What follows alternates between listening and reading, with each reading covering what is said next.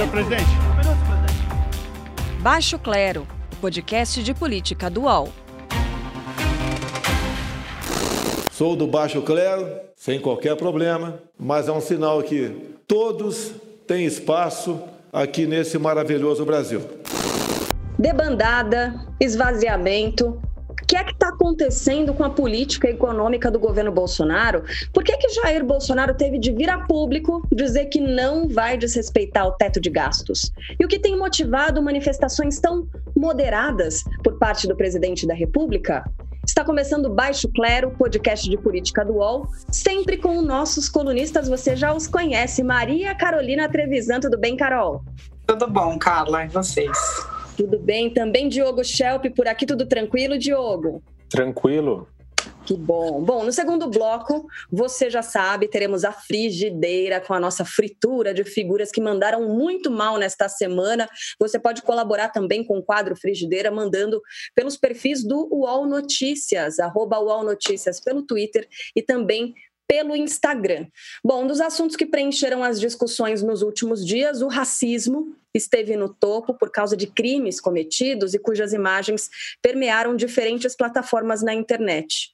O presidente usou as redes sociais para demonstrar indignação depois de um desses vídeos, né, em que houve crime cometido contra um rapaz que trabalha como entregador na cidade de Valinhos, no interior de São Paulo, depois desse vídeo ter se tornado conhecido. Como é que você avalia essa manifestação do presidente Bolsonaro, em Carol Trevisan? Carla, na semana passada a gente teve alguns episódios, na sexta-feira, de é, racismo explícito, né, interpessoal, e o fato de terem sido gravados fizeram com que é, as redes sociais também tomassem pé dessas histórias e também repercutissem essas histórias. Tem a ver com ter ganhado grande repercussão o presidente Bolsonaro falar sobre elas. Então teve o caso de os dois meninos chamam Mateus, são dois jovens negros, um tem 18 anos, o outro tem 19 anos. Um aconteceu em São Paulo, outro aconteceu no Rio de Janeiro. Um foi com um entregador de aplicativo, o outro foi dentro de um shopping, um menino que ia trocar é, o relógio que estava dando para o pai. O fato de ter gerado grande repercussão fez com que o presidente Bolsonaro, pela primeira vez na vida dele, fizesse um discurso antirracista. A questão é: o discurso antirracista do Bolsonaro não cola, é simplesmente uma um populismo, é, é, o que ele tem adotado ultimamente, né? Quê? Porque ele percebeu que a base dele vem mudando, tem a ver com a questão do auxílio emergencial. A gente falou semana passada que grande parte dos que é, saíram da extrema pobreza por conta do auxílio, ou seja, só nesse período do auxílio emergencial, porque depois, se não tiver uma transição, eles vão voltar para esse abismo, né? É, são é, da população negra. Então, ele quis ali agradar também essa base. Não só isso, era uma semana de muitas denúncias que vieram à imprensa que ele também ignorou. Então, ele não falou sobre a tentativa de golpe no Supremo Tribunal Federal, não falou sobre o dossiê antifascistas, é, não falou sobre os cheques é, do Queiroz e Michele, revelados pela revista Cruzoé. Então, uma série de questões fizeram com que ele tomasse essa atitude é, de indignação no Twitter e no Facebook dele, como se ele já tivesse um discurso dele, desse, né, antirracista. Mas a gente sabe que não basta você só falar que você está indignado para ser antirracista. Inclusive, a fala do, do presidente Bolsonaro é, lança mão da, da, ideia de miscigenação, como se o Brasil fosse uma democracia racial. O que a gente sabe que não é justamente porque a gente vê esses indicadores e vê as pessoas que mais morrem aqui no Brasil de homicídio, que são os jovens negros. Então, por conta de tudo isso e por conta do que ele já falou, o discurso antirracista do Bolsonaro não passa de uma farsa eleitoreira. Pois é, é um tom bem comedido, né, Diogo Schelp? A gente percebe que nas últimas semanas, na verdade, nos dois últimos meses, né, esse tom apareceu e é um período que coincide com a gestão Fábio Faria no Ministério das Comunicações. Faria, que é ligado ao Centrão, que é o mesmo grupo político de Ricardo Barros, que é o novo líder do governo na Câmara. Será que é possível estabelecer uma relação entre esse comportamento do presidente e esse deslocamento da extrema extrema-direita um pouco mais para o centro, Diogo? É, eu não vejo como um deslocamento da extrema-direita para o centro. Bolsonaro continua sendo Bolsonaro, ou seja, ele é um populista de direita. Mas tem uma relação, sim, né? porque ele continua. É... Porque o que a gente está vendo agora é um presidente que está driblando a possibilidade de impeachment, né? de um lado, e de outro, iniciando uma campanha para reeleição. Então, é, no caso, né, você falou do Ricardo Barros, que é o, novo líder do governo na Câmara, é, substituindo um deputado do PSL, que foi o partido pelo qual o presidente se elegeu. É, o Ricardo Barros é do Progressistas, progressistas e ele é de fato está ali sendo colocado para fortalecer essa aliança, essa articulação do Bolsonaro com o Centrão. O Ricardo Barros deu uma entrevista nesta quinta-feira para o Estadão é, defendendo a distribuição de cargos como uma forma de fortalecer essa articulação do governo com o Congresso. Então a coisa está escancarada, né? Lembrando que isso é diferente da política é, como deveria ser, que é você debater projetos e angariar apoio com base em projetos comuns para o país. Não, é uma, uma articulação baseada em distribuição de cargos, ou seja, em, na, na, distribuição de possibilidade de distribuição de recursos. É, na mesma esteira, a gente pode é, considerar aí a, a, o convite do presidente para o ex-presidente Michel Temer para ser o líder né, da, da, da ajuda humanitária que o Brasil vai dar para o Líbano, que teve aquele episódio da explosão. Então, tudo isso pode ser visto dentro desse contexto da, da aproximação com o Centrão e portanto, para manter o presidente no, no, cargo. Ao mesmo tempo, o presidente começou uma campanha pela reeleição. Né? Ele está tá inaugurando obras pelo Brasil nas últimas semanas, é, ao mesmo tempo em que põe a culpa nos governos dos estados é, pelo que está acontecendo em relação à, à Covid-19. Então, ele está criando, está tentando criar uma agenda positiva que, ao mesmo tempo que tenta fazer com que a popularidade do governo, a aprovação do governo dele aumente, também tenta desviar a atenção das revelações da rachadinha, das investigações da rachadinha, que envolve o seu filho é, Flávio Bolsonaro e cada vez mais envolve o próprio presidente, né? Como a gente já, já quando a própria Carol já comentou, a questão dos cheques do, do Queiroz para Michele Bolsonaro e entre outra questão, entre outras questões. Mas a verdade é que o Bolsonaro continua sendo Bolsonaro e lembrando que essa moderação tem limite, porque ele continua dando de ombro para para os 100 mil mortos pela Covid-19, né? um número que poderia ser muito menor se, se, não fossem pelas políticas que ele, que ele defendeu, e promovendo a cloroquina como remédio milagroso. Pois é, só voltou a abrir a boca e falar novamente para defender a cloroquina, né? Ele disse isso nessa quinta-feira, falou sobre uh, ele ser a prova viva de que a cloroquina de fato funciona, quer dizer, sem nenhum tipo de teste, sem citar ciência, citando a si próprio como é, o dono da verdade, né?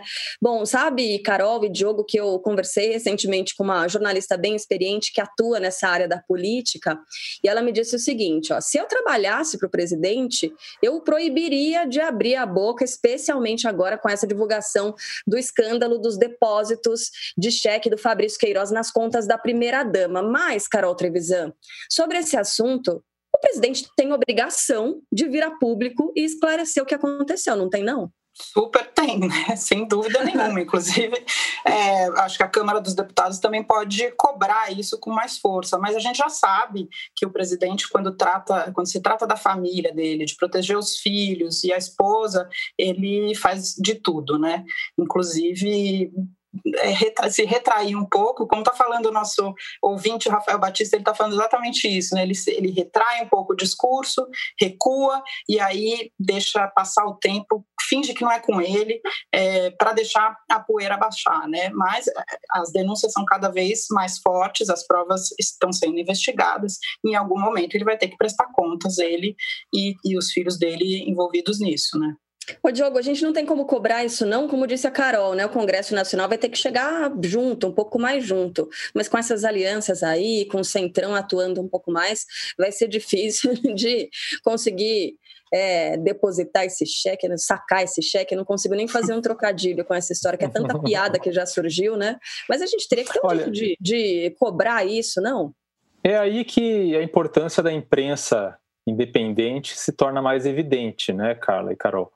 Porque uhum. se não fosse isso, é, dificilmente haveria ali uma pressão maior, já que o presidente está tentando se cercar politicamente esse apoio. É, lembrando que, a, além da questão dos cheques para Michele Bolsonaro, né, que, que já foram citados pela Carol, tem, uma, por exemplo, uma reportagem da Folha de São Paulo mostrando que o salário da filha do Queiroz também era é, transferido para as contas do Queiroz ou para as contas do pai e que, e que suspeita se compunham o, o esquema ali de rachadinha. Né? O Queiroz servia ali como um centralizador, um receptáculo de todos esses, eh, de parte desses salários e depois, é, pelo que se suspeita, pelo, pelos indícios que existem, distribuíam esse, é, distribuir esse dinheiro né, para pagar contas do Flávio Bolsonaro, para fazer esses depósitos na conta da, da, da primeira-dama. É, a filha do Queiroz ela foi funcionária do gabinete do Jair Bolsonaro quando ele era deputado federal. Né? Então, aí, mais uma vez, esse, essa questão da rachadinha esbarra no presidente, não é? Né? De novo, não é só um problema do Flávio Bolsonaro. Por isso que é tão interessante ver o presidente fingindo que o problema não é com ele. Gente, chegou mais uma pergunta bem boa aqui no, no YouTube, né? Para quem está acompanhando pelo podcast agora a gravação, a gente faz live toda quinta-feira às 5 horas da tarde, transmissão no YouTube, no canal do Baixo Clero, e aí dá para mandar pergunta ao vivo, né? Enquanto a gente está comentando por aqui. Como fez o Ayrton Adilson? Ele pergunta o seguinte, Diogo e Carol. Essas manobras políticas com o Centrão, será que elas podem abalar alguma fração dos apoiadores de Bolsonaro? Ou a base dele está tão consolidada que nem essas manobras afetariam a popularidade com os bolsonaristas? Tem a questão que a Carol já citou hoje, que a gente vem falando, né, que ao longo dos últimos episódios do Baixo Clero, da injeção de dinheiro por causa do auxílio emergencial, aí sempre aparece uma nova conversa a respeito do Renda Brasil, né, que seria a transformação do Bolsa Família família, e isso consegue consolidar uma base, como a Carol e o Diogo vem falando por aqui, mas de fato consolidada, sedimentada essa base do Bolsonaro, Carol? Então, Ayrton, tem ainda bastante chão daqui até as eleições, né? Muita coisa pode acontecer tem esses 12, 15% de eleitores que pode o Bolsonaro pode fazer de tudo que esses não vão mudar de opinião, que são os terraplanistas, os negacionistas. É, independentemente de uma pandemia, é, isso não muda a crença deles. Né? Agora, tem essa outra parte do eleitorado que está ligada a, a do, dos apoiadores, né, da base dele nesse momento, que está ligado ao auxílio emergencial, que dependendo do que aconteça, pode sim é, mudar. E aí tem os empresários também, que estão vendo é, como que vai se desenvolver a política econômica, que, bom, a gente vai falar disso daqui a pouquinho, né, mas que as reformas prometidas não estão sendo implementadas, né, quer dizer, tem muito da campanha do Bolsonaro que é, alguns eleitores compraram que, na verdade, era anabolizada, era, não era real, né? não, de, de fato não tem a ver com a natureza desse governo, desse presidente em especial. Então, ainda muita coisa pode acontecer. O que, que você acha, Diogo? Eu, eu ia fazer uma análise bem no mesmo sentido. O que eu acho que o que está acontecendo, o que a gente vai ver nos próximos anos, é, e é muito interessante saber até que ponto o presidente vai ser eficiente em conseguir isso, é uma transição do eleitorado dele. Né? A estratégia parece estar sendo essa. Ele parece é, confiar que o que quer que ele faça, é, seja qual for a denúncia que haja contra ele, ele vai manter essa base mais é, é, que é a chamada base de bolsonarismo raiz, né? É, e que tem muito a ver com valores mais comportamentais, culturais, né? A pauta de costumes, a pauta das armas e tal, e menos colada na questão da ética, é, do lavajatismo, é, que, se, que se importa com essa questão da aliança com o Centrão, com distribuição de cargos, com a é, destruição da Lava Jato, é, e com denúncias de corrupção. Né? E, ao mesmo tempo, ele vai tentando, pelo que está percebendo, vai tentando compensar essa perda com, é, com, esse, com esses auxílios sociais, com, essa, com esse aumento da base é, que depende de programas sociais, né? de distribuição de recursos. Então, é muito, vai ser muito interessante ver se ele consegue fazer essa transição é, de eleitorado até 2022. Uhum. Robson Tendo tá que negociar ali com o Centrão, né? Sempre. Pois é, esse, esse é um ponto Exatamente. Que é, né? Uma coisa interessante que a Carol falou agora é o seguinte: essa, do ponto de vista político, essa aliança com o Centrão é algo muito tênue, né? não é garantida, porque o Centrão pode mudar de lado a qualquer momento, porque ali a Exato. questão é totalmente fisiológica. Não é fiel. Por outro lado, não, não é, é fiel. E o apoio da, das, da, dessa população mais vulnerável também não é garantida, porque também é um apoio que depende muito do que ele vai conseguir entregar. Né? Então, Então, é, é essa, esse é o cenário que a gente tem atualmente. Uhum. Aí tem a pergunta aqui do Robson, que é a seguinte: será que vão deixar Bolsonaro chegar até 2022?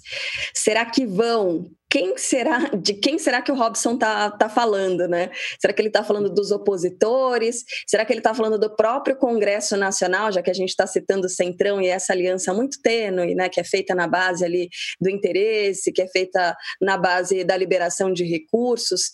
É, são muitos interesses, né? Que estão envolvidos. Então eu vou aproveitar, viu, Robson? Não sai daí porque a gente vai abordar esse tema.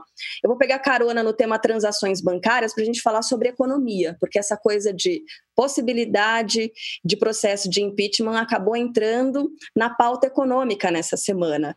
O desmonte da política econômica do governo, como é que a gente pode avaliar? Vamos começar, Diogo, falando desse desembarque aí de boa parte da equipe econômica do posto Ipiranga. Como é que você avalia esse desembarque? É, isso está sendo interpretado como um embate entre a ala do governo, liderada pelo general Braga Neto, que é da Casa Civil, que é a ala desenvolvimentista, que quer políticas desenvolvimentistas, quer fazer obras públicas e quer aumentar os gastos, é, e a ala, digamos, liberal, que é a ala do Paulo Guedes, que é da linhagem do respeito ao teto de gastos, das privatizações, assim por diante. E essa semana, a equipe dele, ele perdeu dois secretários, que cuidavam de planos liberais, né, que não estavam avançando. A desburocratização, que é um nome muito bizarro, porque você imagina criar uma estrutura de burocrática para fazer a desburocratização, já parece um contrassenso, é, e a Secretaria de Privatização.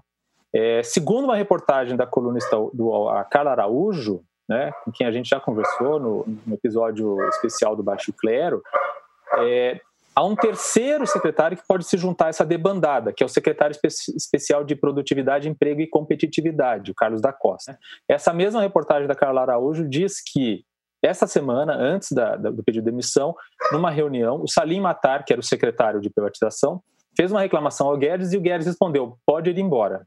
Então, o que, que isso está mostrando? Está mostrando que a gente vai falar sobre isso mais um pouco, né? Mas é, isso mostra que Guedes está disposto a fazer concessões para permanecer no, no, governo, né? E, e, sobre a política econômica mostra, mostra basicamente que a agenda liberal do governo Bolsonaro, né, que nunca teve um DNA liberal, né, é, está de fato afundando. Né? O que para mim o que a gente está vendo é a dilmização do Bolsonaro, Carla. Pelo amor de Deus. que definição, hein? Que bomba! Que com, com a qual chegou esse Diogo Schelp. Ô, Carol Trevisan, e aí, que tal essa decisão? Ele tem razão quando ele diz que ele tem razão quando ele diz que o governo Dilma também teve que fazer esse tipo de concessão e negociações com o Centrão, e isso teve um custo muito alto, inclusive acabou em impeachment, né? Mas a, ah, não dá para comparar é, os dois governos, acho muito complicado comparar os dois governos em termos de por exemplo, responsabilidade com a população mais pobre, né, com os trabalhadores, enfim. Essa é uma outra discussão eterna que nós vamos travar aqui para sempre. É, em relação ao que o Robson perguntou, eu queria só lembrar aqui que essa semana teve mais um pedido de impeachment protocolado é, na Câmara, lá no Congresso, pela Coalizão Negra por Direitos, não à toa né? Porque nós estamos vendo que as pessoas que mais morrem na pandemia por conta da negligência do governo federal são as pessoas negras e pobres, moradores das periferias. É, então, a coalizão protocolou mais um pedido de impeachment. É o 56º pedido de impeachment protocolado contra o presidente da República. É claro que é isso ainda, Robson, depende dessa configuração do, do Congresso, da Câmara dos Deputados e de agradar ou não o Centrão, porque depende desse voto para o impeachment. Então, acho que isso está nesse panorama. Né? Em relação ao Paulo Guedes, é, acho que aos poucos vai caindo a ficha do mercado, né, esse ser é de que, de fato, o governo Bolsonaro não tem, não tem como implementar uma política liberal, inclusive porque não está no DNA dele, como o, o Diogo falou. Né? E economia, para dar certo, é confiança. Se é, o mercado tem confiança, ele age rápido, senão ele espera. Então, não está é, dando confiança ao governo Bolsonaro. Paulo Guedes, apesar de de ontem, né, nessa quarta-feira, eles terem feito um pronunciamento conjunto, dizendo que os poderes estão juntos, pela reforma administrativa, é, etc. São quase palavras ao vento, né? e na hora de fazer mesmo, não está acontecendo nada, porque a reforma tributária que teria que ser apresentada ainda ninguém sabe o que, que é, a reforma administrativa, que seria realmente muito importante, mas não popular, isso é, seria um problema para o Bolsonaro, porque ele fica nessa, nessa sinuca né, entre agradar é, o Congresso e conseguir passar as reformas, isso é importante para ele, e a popularidade dele. É, isso também não foi apresentado, é sempre uma promessa. O Paulo Guedes ele vem prometendo para a semana que vem uma série de propostas que nunca aparecem. Né? E o, o Salim Matari, ser secretário que pediu demissão, é, ele está acostumado com empresa, né, com gerir empresa. Você chega no governo, você não pode achar que as coisas vão andar no tempo que você gostaria numa, na sua empresa, onde você é dono, né, e onde o dinheiro é seu. Então, o dinheiro é da, da, população, é de todos nós, dinheiro público, ele tem outro funcionamento, inclusive isso faz parte da política. Então não adianta também reclamar nesse sentido, tem que compreender como é que funcionam as coisas e dialogar. Né? Isso eu acho que tem faltado muito ao governo Bolsonaro, cara. Uhum. Vamos puxar aí, então, por esse pronunciamento, né? Logo depois de o ministro Paulo Guedes admitir uma certa pressão para que o presidente desrespeitasse o teto de gastos e associar essa prática a uma possibilidade de mais uma, né?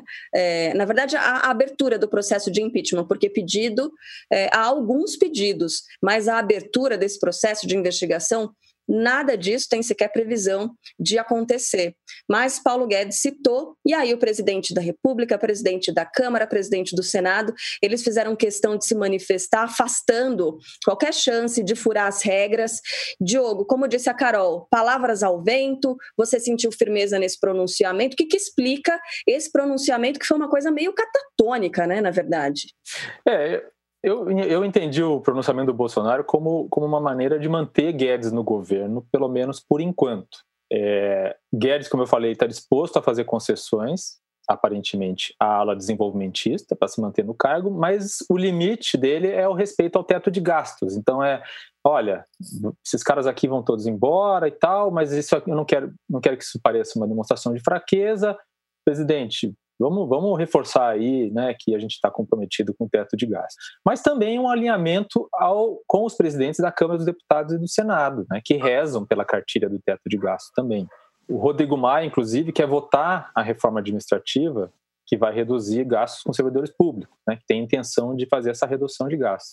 Então, é, é aquilo, né, o cheque em branco é, que o presidente dá ao Guedes é, pode não ter fundos, né? Se ele tiver que se ele só puder descontar esse cheque daqui a algum tempo, né? se o desconto não for imediato. não fala em cheque, porque daqui a algum tempo o Paulo Guedes pode ter que pagar CPMF sobre isso também, né?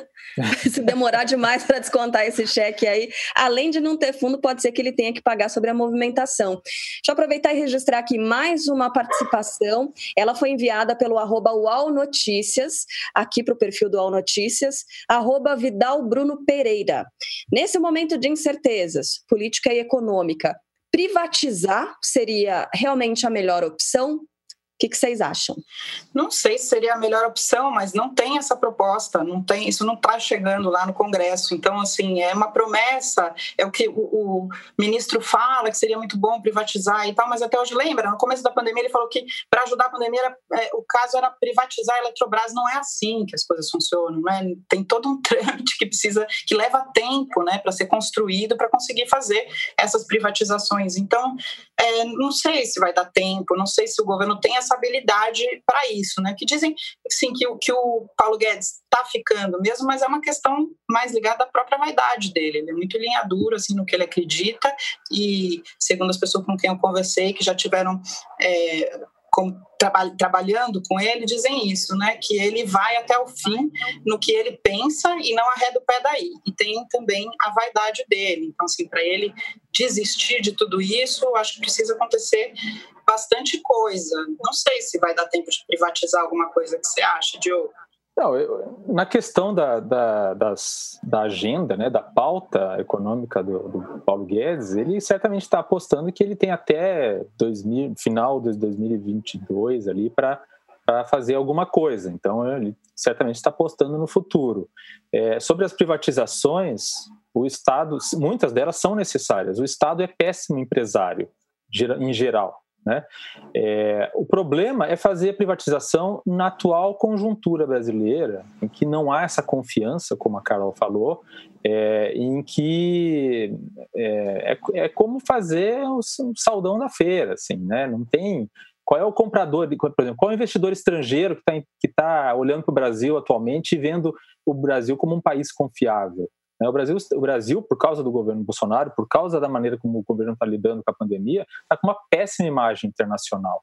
Já no ano passado, lembrando que no ano passado o Brasil tentou fazer o leilão de petróleo e foi um fiasco, né? Em grande parte também por causa da péssima imagem que o Brasil vinha adquirindo já naquele momento na, relação, na questão ambiental.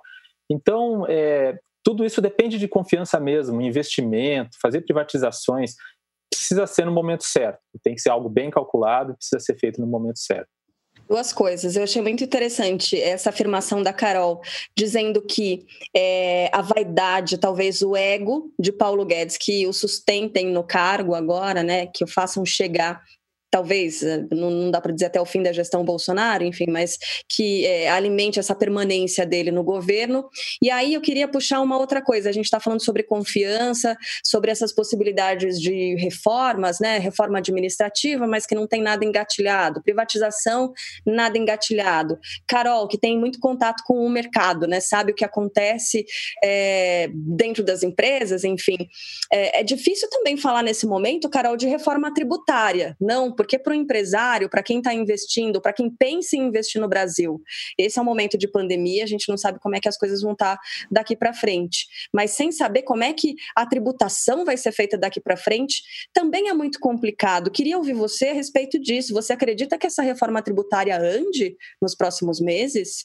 Então, todo problema tem a ver com a questão da previsibilidade, né? Se a gente não consegue prever o que vai acontecer no Brasil, nem na semana que vem, por causa da não só da pandemia, mas da gestão toda, é, com tanta crise sobreposta, fica muito difícil que a gente consiga estabelecer essa reforma tributária de maneira é, que seja interessante para o país, né? Então, Carla, não sei te dar essa resposta. Gostaria de ter. Difícil, né? Vamos fazer um bolão de Diogo, e aí, você acha que a reforma tributária passa esse ano ou não? Olha, é possível, viu, cara? Eu, eu é. A gente vê ali, como no ano passado, quando o, os presidentes do Senado e da Câmara estão dispostos a fazer a, a, a pauta andar, a coisa anda, né? No ano passado teve a reforma da Previdência, que aconteceu em grande parte graças aos esforços do, do presidente da Câmara, Rodrigo Maia, por exemplo, né? E Rodrigo Maia, é, que sai é, do cargo no ano que vem, no cargo de presidente da Câmara, é, com certeza está muito disposto a deixar um legado. Ele já já está falando da reforma administrativa sem sequer ainda ter concluído a reforma tributária. É, a grande questão que eu vejo é que o que eu acho interessante é que a grande discussão é que aparentemente a reforma tributária do, do, do governo Bolsonaro e do Guedes pode, pode vir a ser uma reforma tributária que aumente os impostos, né? Então isso é outra é outra das contradições aí de um governo que se diz é, liberal. É, talvez essa mudança de foco, hein, essa mudança de papo, ressaltar tanto a tal da reforma administrativa. Eu não sei, se fosse entrar nesse bolão, ia dizer reforma tributária. Uh -uh, acho muito difícil sair nesse ano de 2020, viu? Mas acompanhar, né? A gente vai, claro, continuar acompanhando. A gente vai fazer um intervalo bem, mas bem curtinho aqui no Baixo Clero, podcast de política do UOL, e em instantes, a frigideira por aqui, não perca.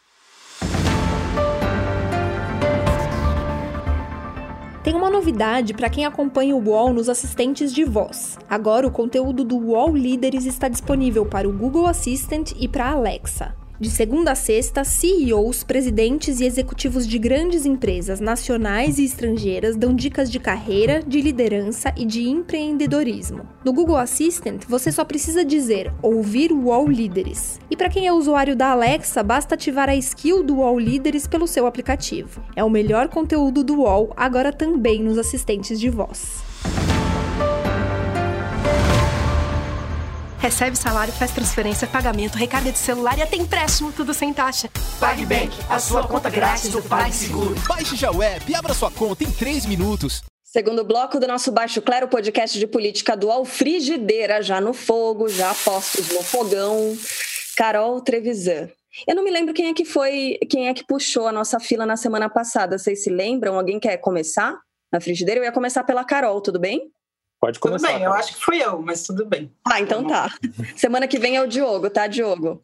Tá bom. Antes, antes de falar disso, eu só queria chamar atenção para um ponto, porque na semana passada, como a gente faz, é, grava o podcast às quintas, depois tem a live do Bolsonaro, né? E semana passada eu assisti a live com muito é, interesse e cuidado, porque estava justamente o ministro Pazuello, que a gente botou na frigideira recentemente, e me chamou muito a atenção, e é uma coisa muito séria que eu acho que a gente tem que ficar de olho, o fato do Bolsonaro e do Pazuello, ministro interino da Saúde, há mais de 90 dias, é, dizerem, afirmarem que é, em janeiro metade da população vai estar vacinada contra o coronavírus.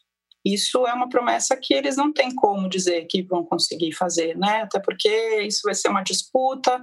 É, Bolsonaro ainda ironizou a questão da, da vacina chinesa, e o que a gente quer para o país é a maior quantidade de vacina que puder, né? Vários tipos, se forem eficazes, né? Comprovadamente boas.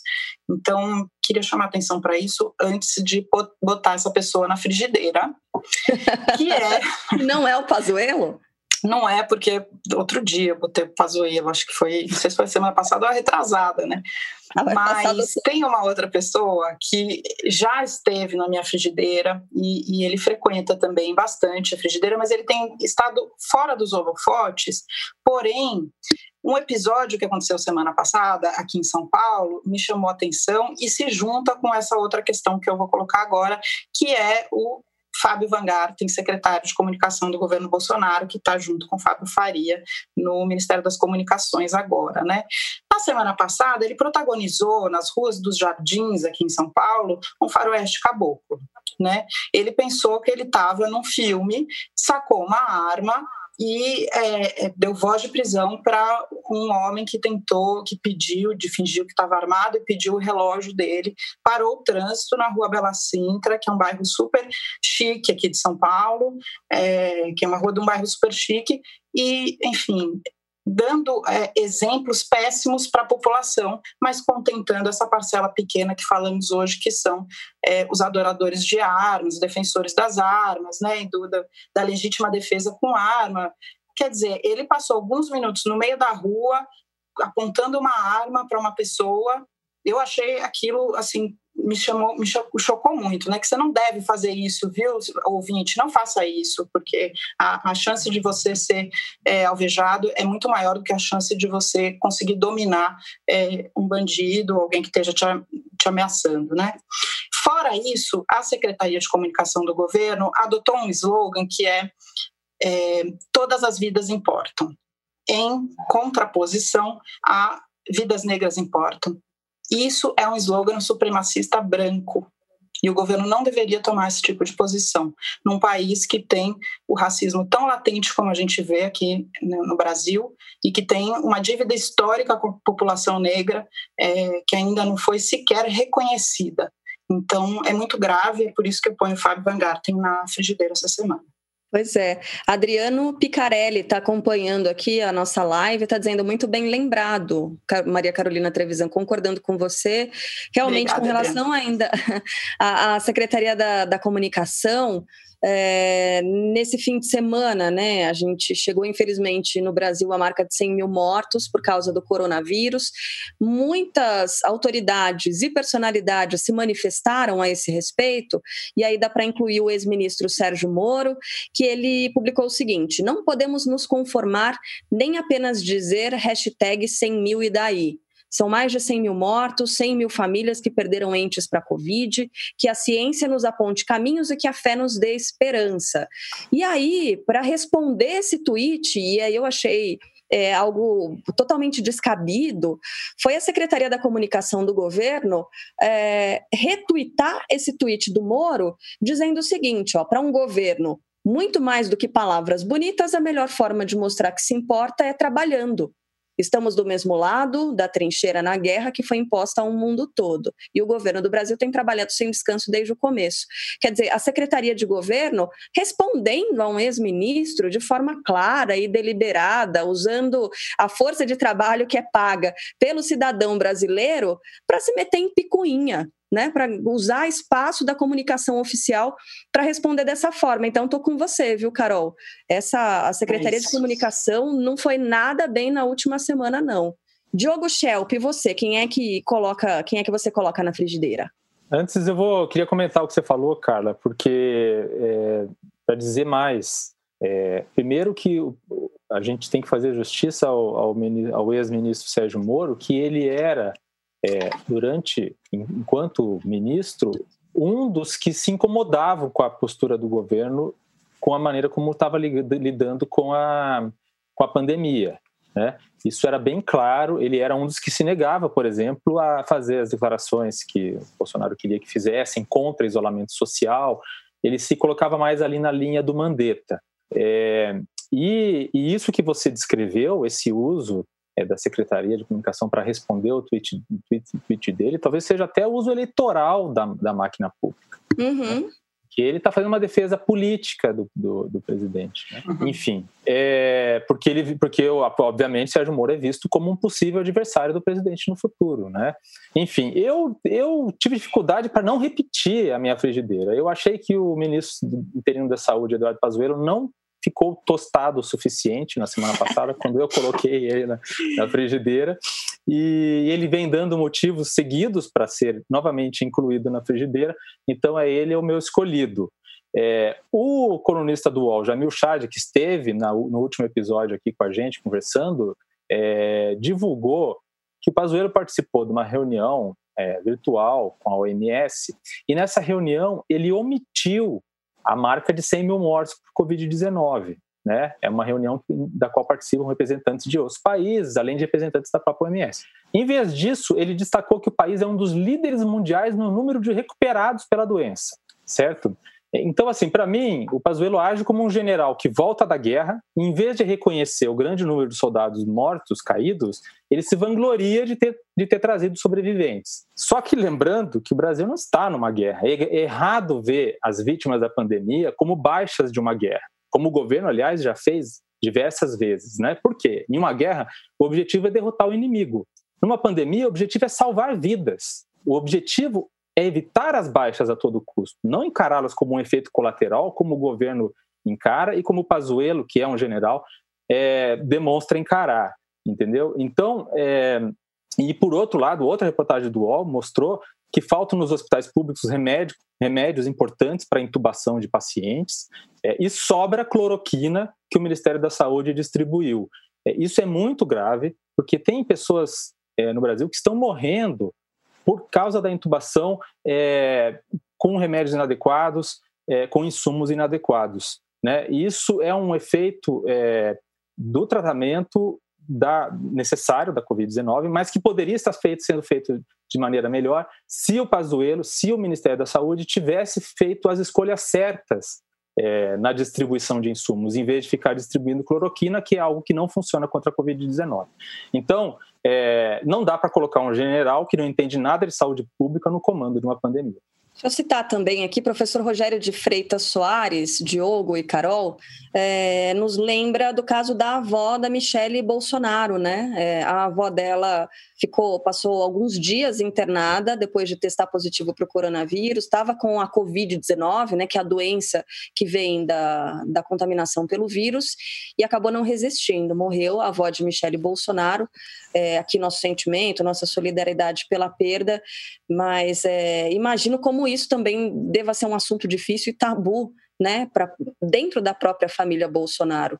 E, enfim, é, é, até difícil lidar e isso apareceu na imprensa, mas de uma forma um, é, um tanto quanto, uh, não vou dizer é, confusa, mas é, ficou difícil de é, discutir a abordagem que a gente deveria dar né, para essa notícia, porque pode cair na coisa da torcida, é o governo Bolsonaro não admite, diz que é uma gripezinha, mas ao mesmo tempo pessoas da família acabaram sendo acometidas pela doença também. Então a gente tem que abordar isso com muito respeito, mas acaba sendo né, uma ironia. Infelizmente, acaba sendo uma ironia. Vocês querem fazer mais ah, alguma consideração? Oi, diga, Carol uma questão sobre a família Bolsonaro e o coronavírus. Eu estava outro dia aqui com as insônias inúmeras que eu tenho tido.